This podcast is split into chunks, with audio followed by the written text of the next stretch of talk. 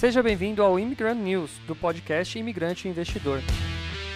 Neste programa você ouvirá notícias do mercado financeiro, político e econômico do Brasil e do mundo. Eu sou Douglas, fundador do Imigrante Investidor, um projeto dedicado a ensinar brasileiros que moram fora do Brasil a investir na Bolsa de Valores.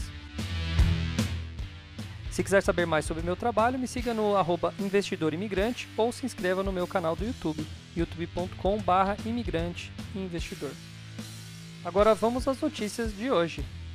Então vamos. Fala imigrante, beleza? Tudo bem? Sejam muito bem-vindos aí à minha live, ao começo, né? Na verdade, eu faço a live porque é muito mais fácil, né?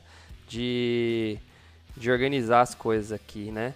É muito mais fácil eu transmitir em live do que uh, eu transmitir em gravação e tal. A gente decidiu por fazer isso que é mais prático.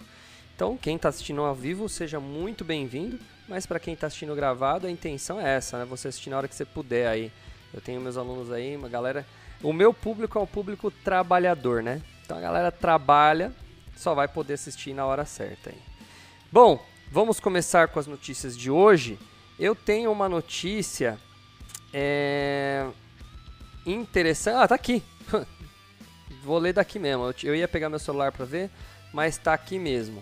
Já vou começar com essa notícia aqui, que é uma notícia interessante. Aqui que é uma notícia interessante. Tem um cara, um aluno meu, o Miguel dos Estados Unidos, vai gostar dessa notícia aqui. Miguel, você tá me assistindo aí, cara? Olha, notícia boa para nós, que somos sócios. XP anuncia acordo para compra do Banco Modal. Segundo o comunicado, o Banco Modal permanecerá independente e segregado, apesar de fazer parte do ecossistema XP.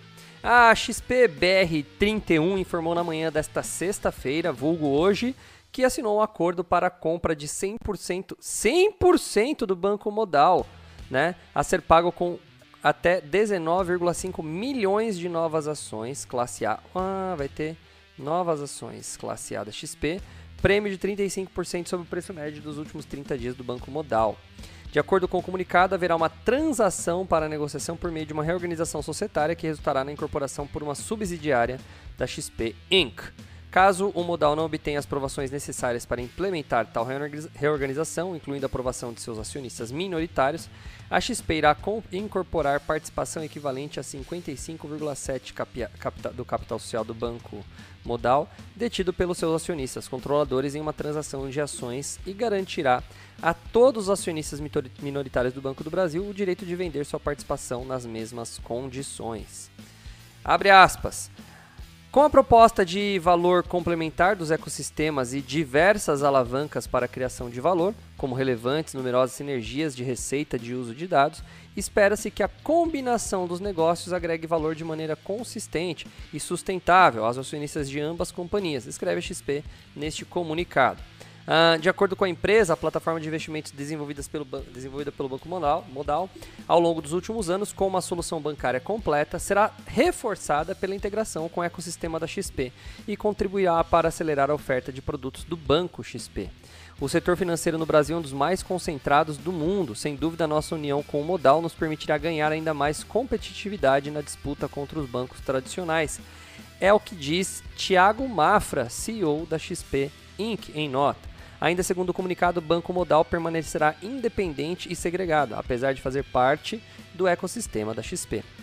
Os sócios executivos atuais da companhia estarão alinhados com nossos objetivos de longo prazo e continuarão administrando o Banco Modal como um ecossistema financeiro independente, procurando oferecer a melhor experiência para os seus clientes. Em setembro de 2021, a XP e o Banco Modal tinham juntos 3,8 milhões de clientes ativos, incluindo, incluindo eu, né? que enquanto os cinco maiores bancos brasileiros somavam 457 milhões de clientes totais com relações bancárias e 175 milhões de clientes com operações de crédito, sem excluir duplas contagens, claro. Em termos de receita líquida, nos últimos 12 meses até setembro, a XP e o Banco Modal totalizaram 11,8 bilhões contra 427 bilhões gerados pelos cinco, pelos cinco bancos. Olha, olha que interessante, hein, Joninhas? Ó, a gente tem aí, ó, a XP e o Banco Modal juntos, quase 4 milhões, ou seja, 10% dos cinco maiores bancos, tá? Dos bancos tradicionais. Dos cinco maiores bancos somados, sem excluir quem tem conta dupla, tá?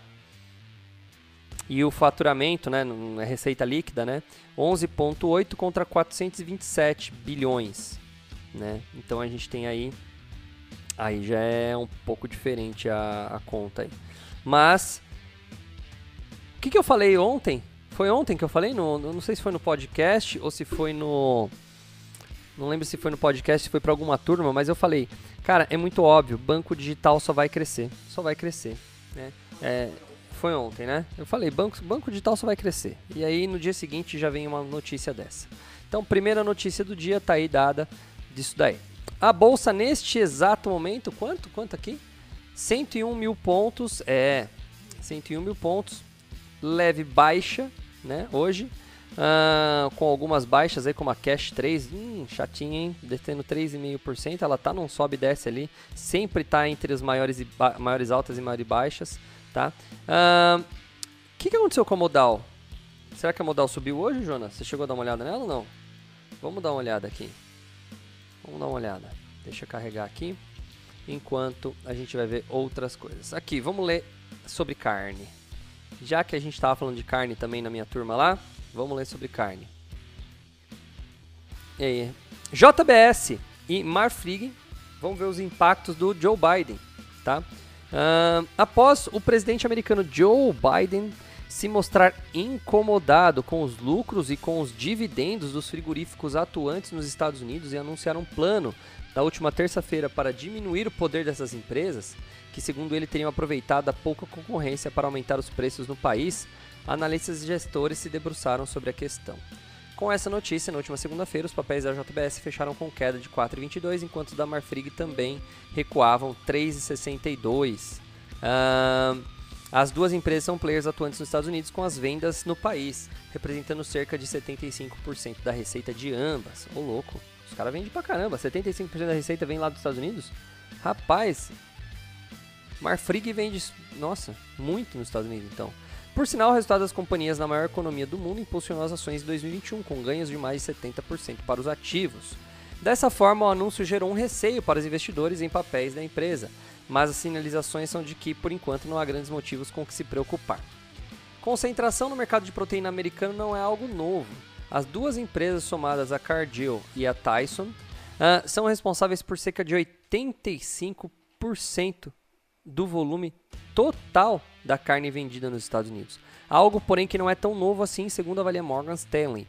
Claro que o alto nível de concentração nos Estados Unidos ajudou os principais players a repassarem os preços nos últimos anos, mas a consolidação da indústria da carne no país não é algo tão novo assim. Na verdade, já é algo visto há mais de uma década, comentaram os analistas de Morgan, do Morgan, Ricardo Alves e Vitor Tanaka. Uh, os dois analistas eh, pontuam ainda que a recente alta dos preços da carne se deu por outros problemas, embora a demanda por carne bovina tenha sido muito forte com a volta da alimentação fora da casa uh, e com o consumo na China e nos Estados Unidos muito aquecido. O lado da oferta ainda é altamente restrito, já que o gado do Brasil e da Austrália está caindo. Explicaram. Além disso, de acordo com Alves e Tanaka, o fato de a Argentina e outro que é outro importante produtor mundial estar com exportações restritas também pesa, né? Pesou também o fato dos, dos Estados Unidos no, de Biden e os frigoríficos estarem enfrentando problemas com a falta de mão de obra, algo que não deve ser resolvido no curto e no médio prazo. Os analistas Leonardo Alencar e Pedro Fonseca da XP vão no mesmo caminho, apesar de apontarem outro fator que seria o motivo principal do preço esses mais do lado da demanda. A principal razão para a demanda permanecer resiliente, apesar dos preços altos, foi a ajuda no governo distribuída durante a pandemia, não uma distorção no poder de precificação, em nossa opinião. Dessa forma, o Morgan Stanley questiona se o plano do Biden prevê injeção de 375 milhões de dólares para financiar o desenvolvimento de plantas menores para buscar inserir novos players no mercado será realmente efetivo. Considerando que nem as fábricas existentes estão sendo capazes de operar em plena capacidade, e que encontrar mão de obra é uma questão crítica para a indústria atualmente, é difícil acreditar que players menores com escala limitada seriam capazes de resolver o problema. Para Alves e Tanaka, há o fato ainda de que a quantia anunciada pelo Biden pode, é muito pequena, né? Uma quantia semelhante poderia acrescentar apenas cerca de 1.500 cabeças por dia ou 1% do total, ou seja, nada. Por fim, o Morgan Stanley de, de, destaca que não houve é, um anúncio do governo americano, nenhuma sinalização de que haverá controle de preço e que afasta temores sobre a operação da brasileira. Ah, cara, também seria exagero, né? O ruído político é sempre uma fonte de preocupação para quem acompanha o mercado de proteínas, mas à primeira vista o plano não parece ter implicações de longo prazo para as companhias. Os analistas possuem recomendação de overweight, ô oh, louco, uh, ou seja, aquela recomendação que eles acham que vai ter uma performance acima do mercado, tá? Uh, para os ativos da JBS com preço-alvo de 54 e potencial valorização de 49% em relação ao fechamento de ontem. Caraca, 50% de valorização então. Uh, a XP acredita que as margens dos frigoríficos nos Estados Unidos cairão em breve, mas não pela iniciativa do presidente. A contração nas margens deve acontecer em função do aumento do gado, dos custos trabalhistas mais altos, da escassez de mão de obra, provavelmente o principal problema no curto prazo, e uma pressão do preço dos grãos. Mesmo assim, a corretora manteve suas recomendações de compra para ações da JBS, com preço-alvo de 51 ante 36 que estava custando ali. Olha, uh...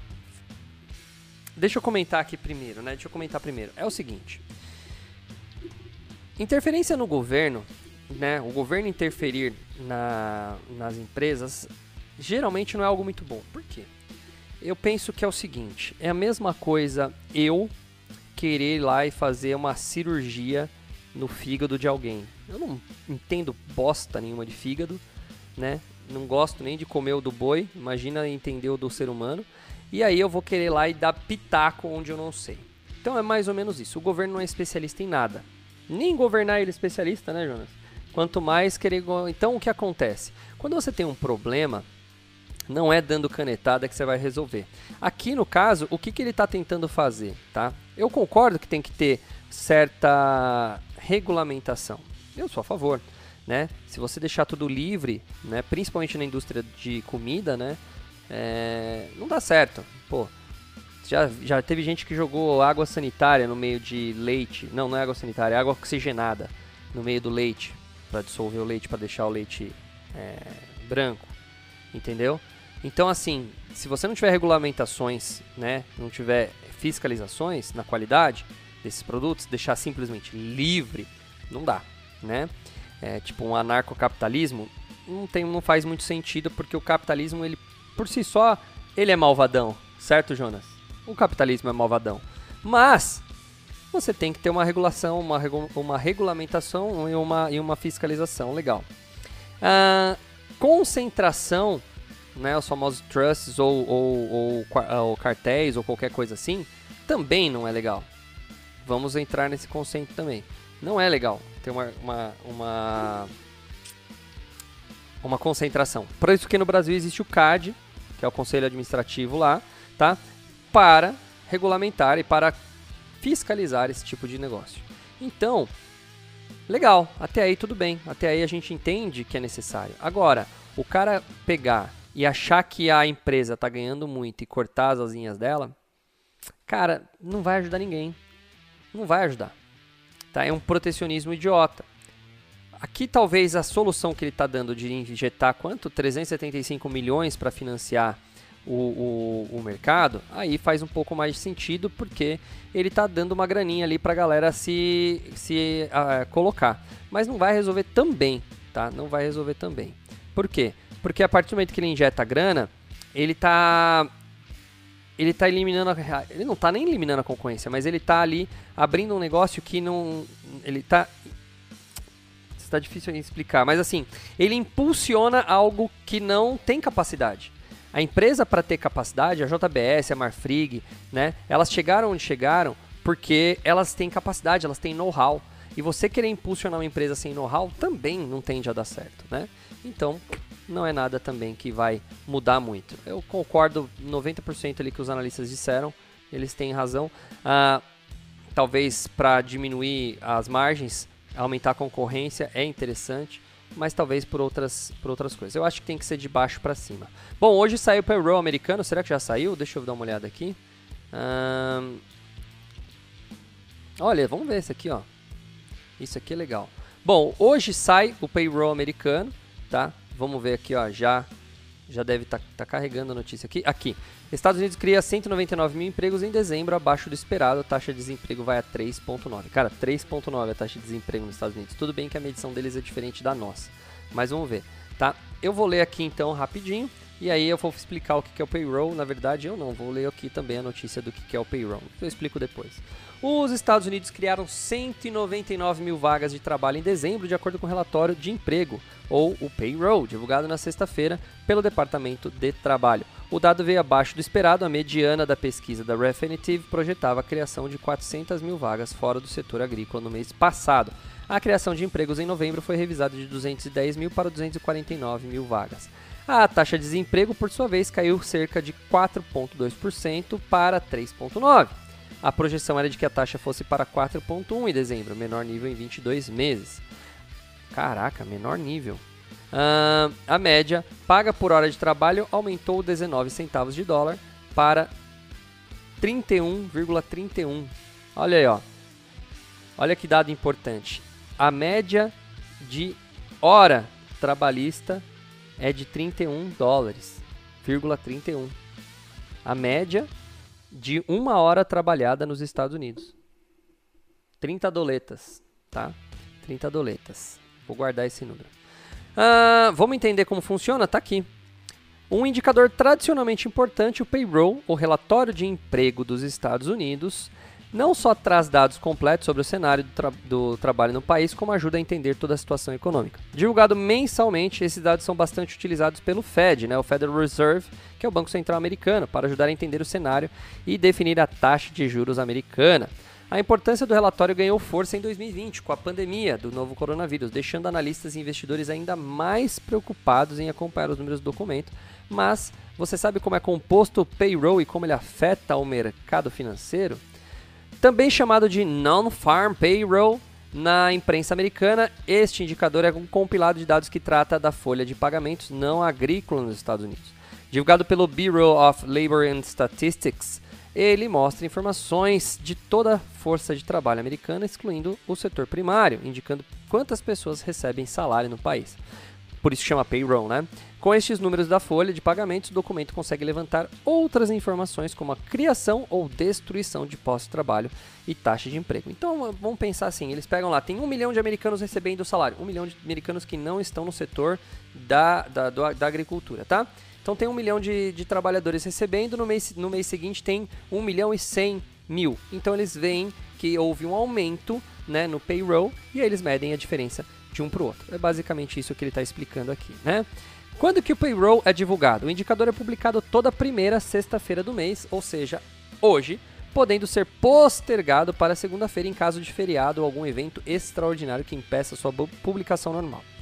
Ele sai sempre às 8h30 do horário local americano. Que horas são nos States agora? É, acabou de sair.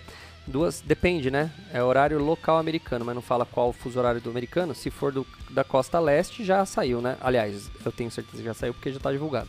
Em boa parte do ano, isso significa 9h30 no horário de Brasília, mas em alguns meses pode mudar devido ao horário de verão aqui no Brasil, que é o caso que, que eu acho que é o caso de hoje, porque aqui no Brasil a gente está com duas horas, né? A gente está dando aula para o pessoal dos Estados Unidos, sempre duas horas a mais. Pelo menos da, pelo menos da galera da, da costa leste ali, né? Região de. A gente tem bastante aluno do Massachusetts, bastante gente da região uh, da Flórida, e, enfim, uh, Newark, uh, New York e Newark, né? Newark, tá? Uh, o que, compõe o payroll? Com os números coletados com as empresas, o Bureau of Labor and Statistics divulga diversos dados separados para serem avaliados. O principal é o número de postos de trabalhos criados ou fechados. Outro número bastante acompanhado pelo mercado é a taxa de desemprego. Ela é calculada pelo percentual da força de trabalho total que está empregada, é, mais. Tá errado aqui, né? Errado. Todo dia eu acho erro de estagiário aqui de português. Eu vou ter que pedir para XP, para Infomoney contratar um professor de português pro cara lá. Mas que procurou emprego nos últimos 30 dias. O payroll conta ainda com um ganho médio por hora trabalhada, mensal anual, que ajuda também a entender o crescimento médio da renda do trabalhador americano. Todos esses números são discriminados em diferentes áreas mais específicas, como indústria, comércio, tecnologia, medicina, etc. Por que, que o payroll é interessante? Tá? Por que, que ele é interessante? Uh, sua importância já é destacada por considerar 80% dos trabalhos que servem para o cálculo do produto interno bruto, ou seja, o PIB dos Estados Unidos, tá? Que seu resultado ajuda a indicar como está a economia americana, tá? Basicamente, quando se fala em payroll, veio acima a, ou abaixo do esperado, a interpretação é que a economia está aquecida ou perdendo força. Isso tende a ter forte impacto no mercado, mas não só na bolsa americana, e sim no mundo inteiro, porque os Estados Unidos está aí né, como referência. Além disso, o resultado, especialmente na linha de taxa de desemprego, também pode trazer indicações sobre o futuro da taxa de juros, já que o Fed estabelece uma meta deste dado, mais um erro, desde dado, deste dado em suas reuniões de política monetária. Por fim, o dólar também é afetado por este dado. Em geral, os números melhores tendem a fortalecer a moeda americana, enquanto os números piores ah, que o esperado costumam ter impacto negativo na divisa. Mas esta avaliação não pode ser considerada à risca, já que diferentes cenários e fatores podem pressionar o dólar de formas diferentes. Claro, aqui ah, o maior fator que influencia o dólar é a sua escassez e, eh, e, e, demanda. É tudo. Tudo que influencia preço vai nisso daí. O que influencia a demanda, o que influencia a galera vindo lá, é outra coisa, tá? Uh, payroll é muito importante. Geralmente a bolsa já reflete os dados assim que o payroll é divulgado. Tá? O dólar também é de, claro, ele é afetado também. Geralmente quando você tem um payroll, o dólar já é afetado. Mas um, não é só ele. Então tá muito bem explicado esse daqui. Olha, aqui ó, Daniel Miguel. Obrigado por simplificar e resumir o assunto. Melhorou muito a minha visão para interpretar o cenário. Sim, eu gostei mesmo, muito bem. É, escrito, tirando o mas ali, que o redator colocou errado, a gente está muito bem aí nessa, nessa notícia. Vamos ver alguma coisa aqui em criptomoedas? É, dá tempo ainda. Uh, vamos ver isso aqui, ó. Já bati um aqui. Ih, lá. Vamos ver duas aqui. Vamos ver duas, hein?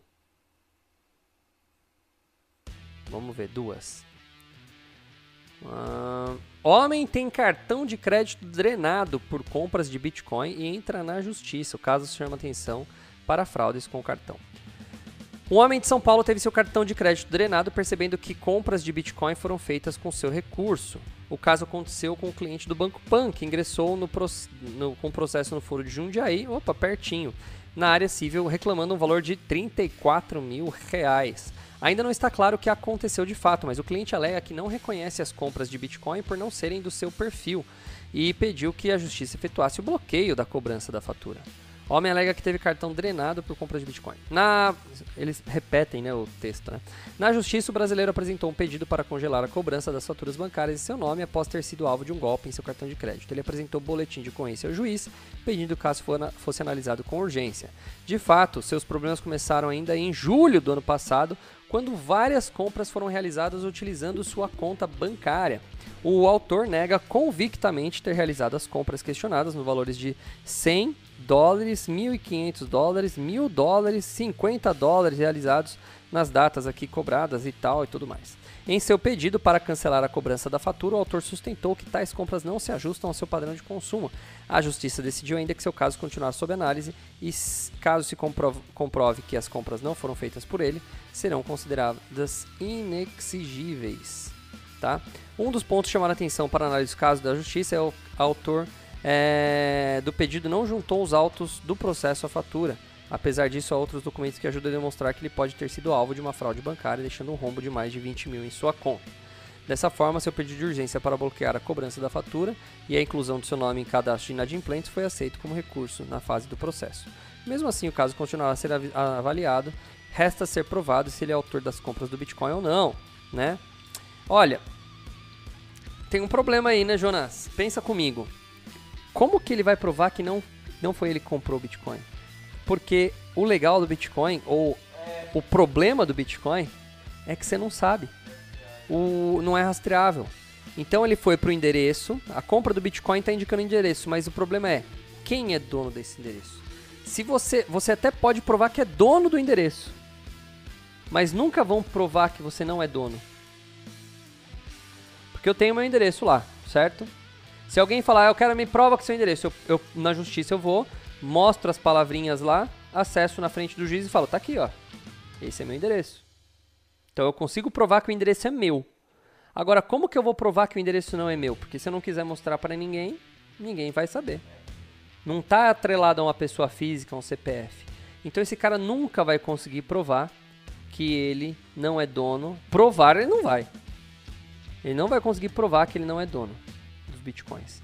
Agora, se ele for um mastermind da da falcatrua, ele é o primeiro cara que vai conseguir enganar a justiça, dizendo: olha, eu nunca gastei isso, nem faço ideia o que é Bitcoin, mas eu, gast... mas eu comprei quanto? 34. Genial. Aí, é, mas ele comprou 34 mil. Uma compra de 100, uma compra de 1.500, uma compra de 1.000 e uma compra de 277. Falaram que deu. É, sei lá. O cara falou aqui 34 pau. Mas não dá o 34 mil aqui, pô. 500 mais 5 mais 5 deu 10 aqui. Aqui tá dando, dando 12 conto, nem isso. 11 mil. É, sei lá. Bom, tem que tomar cuidado. Olha, aqui o problema não está no Bitcoin. Apesar de estar tá no, no, site do Livecoins, que é o site que eu mais leio notícias de criptomoedas, tá? É... O problema não está no Bitcoin aqui. O problema está na, na, na fraude do cartão de crédito, né? Bitcoin foi só o destino do dinheiro. Tá? Eu já tive meu cartão fraudado do ano passado e tive que cancelar compras feitas no meu cartão com o Magazine Luiza, mas o cartão se ligou rapidinho, então eu tive é, três ou quatro compras feitas e aí o cartão já começou a cancelar e, claro, tive meu dinheiro devolvido. Mas aí é fácil, porque a fraude foi comprovada, né? Aí você tem uma compra realizada. Talvez a única coisa que dê para ele provar é se ele falar que a compra, porque aí uh, é que não dá para é, não tá escrito no texto como é, né? Mas talvez daria para provar pelo IP, o endereço de IP onde foi realizada a compra do Bitcoin usando o cartão. Porque se ele tá como pessoa física, ele prova que ele tá como pessoa física que o cartão dele foi usado lá em, sei lá, em Maceió, né? Ele não tem como estar tá em Maceió, né? Então usaram, mas mesmo assim, ele pode pedir pro primo dele de Maceió usar, comprar lá em nome dele, um laranjão, e ele, né? Não tem como. Usar um VPN? É, talvez. É, é. Difícil, vai ser difícil. É que no meu caso, como foi comprado por uma pessoa física diferente, que nem o cara foi lá, entrou no Magazine Luiza e comprou para entregar em outro lugar, sabe? É, pessoa física diferente. Cara, pode apertar o botão para tirar esse pisca-pisca aqui, a luz ela tá piscando.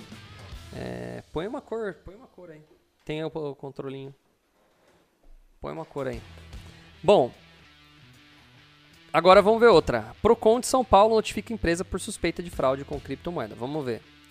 O Procon de São Paulo notificou a empresa MSK, que tem sido suspeita de operar com esquema uh, com a imagem das criptomoedas. Essa situação começou a chamar a atenção do mercado de criptomoedas brasileiro ainda no final do ano passado, quando clientes começaram a reclamar dos atrasos em pagamentos. No caso da MSK Operações e Investimentos Limitada, a empresa oferecia o rendimento de 5% ao mês para os seus clientes, o que já é uma prática considerada suspeita em um mercado de renda variável. Põe uma cor qualquer, aí. Quando parou de pagar os clientes, a empresa começou a publicar desculpas publicamente, que estão sendo analisadas por, até por autoridades. Ao ver as notícias de problemas da MSK na mídia, o Procon pediu explicações para a empresa sobre o que estava ocorrendo. De forma inusitada, a empresa que já opera há alguns meses no mercado culpou a falta de regulação pelos problemas, afirmando que aguarda a aprovação do projeto de lei para voltar a funcionar. Uh, esse PL provado. Ah, deixa eu ler aqui primeiro. Inicialmente, a MSK declarou que o serviço prestado não possui regulamentação para atingir o limite. Ah, tá. Atingiu o limite operacional e que aguarda nova regulamentação do setor. Esse PL foi aprovado na Câmara dos Deputados em dezembro. Seguiu para o Senado Federal, mas o autor, deputado Áureo Ribeiro, hum, acredita que ele já deva ser sancionado pelo presidente no primeiro trimestre de 2022. De qualquer forma, usar esse fato como desculpa pelos atrasos não convenceu muito o PROCON. Para o diretor executivo do PROCON, Fernando Capês, Putz, eu conheço capês. A resposta da MSK sobre os problemas em análise sobre o contrato com clientes deixava o risco todo por conta dos consumidores, sendo que a empresa era a prestadora de serviço. Trata-se de segmento de consumo novo, ainda alvo de regulamentação detalhada da atuação. Assim, as ações dos órgãos de proteção de defesa do consumidor devem assegurar direto ou indiretamente o equilíbrio entre as partes nos momentos pré-contratual, contratual e pós-contratual, especialmente nos vínculos inicialmente estabelecidos nas restituições cabíveis frente à interrupção da prestação de serviços acordada. Tá? O PROCON vai notificar ah, e possivelmente vai aplicar multas, né? após apurado o caso, ah, a empresa não convenceu o PROCON e agora vai notificar ah, pela sua equipe de fiscalização que poderá aplicar multas caso seja necessário. Em nota, o PROCON pede que a empresa seja mais transparente com os problemas, tendo solicitado documentos para apreciação do órgão. Em um mês, no Reclame Aqui, a MSK já é considerada uma empresa não recomendada, com milhares de clientes acusando esse, de operar um esquema de pirâmide com a imagem das criptomoedas no mercado brasileiro. O caso segue sobre análise ainda. Gente, é muito óbvio. É muito, é muito, é muito óbvio. É uma matemática muito fácil. Eu, se eu abrir uma planilhinha do Excel, eu explico para vocês aqui como que funciona. Eu vou fazer essa planilha e vou mostrar para vocês como que funciona a pirâmide. Mas vamos pensar. Se o cara te promete 5% de rentabilidade no mês, ele pode pagar 20 vezes de volta o seu próprio dinheiro. Você entendeu? Porque ele vai consumir o seu, em teoria, o seu próprio dinheiro. Ele não vai, se você quiser sacar todo, aí não dá. Mas ele vai te mostrar cinco. Agora, se ele pegar um novo cliente, ele consegue charlatanear 20 novos clientes. Então, assim, ó, olha que louco. Imagina o Jonas acabou de entrar nessa empresa e ele colocou 100 reais para facilitar a conta, tá? Ele colocou 100 reais e eu prometo dar 5% para ele por mês. Aí eu vou lá e pego um outro idiota. Pum, o idiota número 2. E vou lá e pe pego a mesma coisa. Pego 100 conto dele e prometo dar 5% ao mês para ele. Só que desses 100 reais eu consigo pagar o Jonas por 20 meses, 5% a mais. Certo? Com dinheiro do outro. Entendeu? Você entendeu já? Então, beleza. E aí isso me garante o quê? Que eu tenho 20 meses para te pagar, você teoricamente satisfeito, porque você está recebendo dinheiro de volta, mas eu não estou multiplicando dinheiro, eu estou pegando dinheiro do idiota próximo. Daí esse idiota próximo vai precisar de, do 5 por mês também. Aí eu pego 5 por mês de outra pessoa. Enquanto está crescendo, tá tudo ok. Só que uma hora é tanta gente para pagar e você não começa a sustentar a pirâmide. Por isso chama pirâmide, porque ela vai ficando cada vez maior né? Vai acumulando. Né? Aquele cara que começou a pirâmide na ponta, ele tá feliz, mas a base da pirâmide tá tudo lascada. E a base é a maior. E aí ele começa a dar calote. Essa empresa MSK não conhecia, não posso dizer se ela é ou não é, não estou acusando de nada, mas é muito óbvio uma coisa, tá? Se os caras te prometem, num mercado de renda variável, eles te prometem renda fixa, alguma coisa está errada. Ou eles têm que tomar o, o risco completo, tá? Que acontece, por exemplo, com algumas operações bancárias, eles assumem o risco completo, então eles te pagam uma taxa fixa. Só que essa taxa fixa, para eles poderem assumir esse risco, tem que ser muito, mas muito baixa. Por isso que a renda fixa é baixíssima, né? A renda fixa é baixa porque você não tem risco, né? Quem toma o risco é quem está pegando o seu dinheiro e está tentando multiplicar ele. Então, esse daqui é uma prática que uh, não vai. E eu já falei, tem muito aluno meu que eu já avisei, já avisei, já avisei, três vezes vou falar, que cuidado, isso é pirâmide, cuidado, isso é pirâmide. Aí o cara faz meu curso inteiro, aí chega no final do curso ele, não, que apareceu aqui, nossa, tive uma sorte, apareceu uma propaganda aqui no meu YouTube, aqui no meu, no meu é, Instagram, de uma empresa que estava prometendo 20% ao mês. Eu já comprei e já estou três meses ganhando. Ah, tá bom. Tá, 20% ao mês? Tá bom. Vai lá, segue aí, continua sendo trouxão dos outros, né?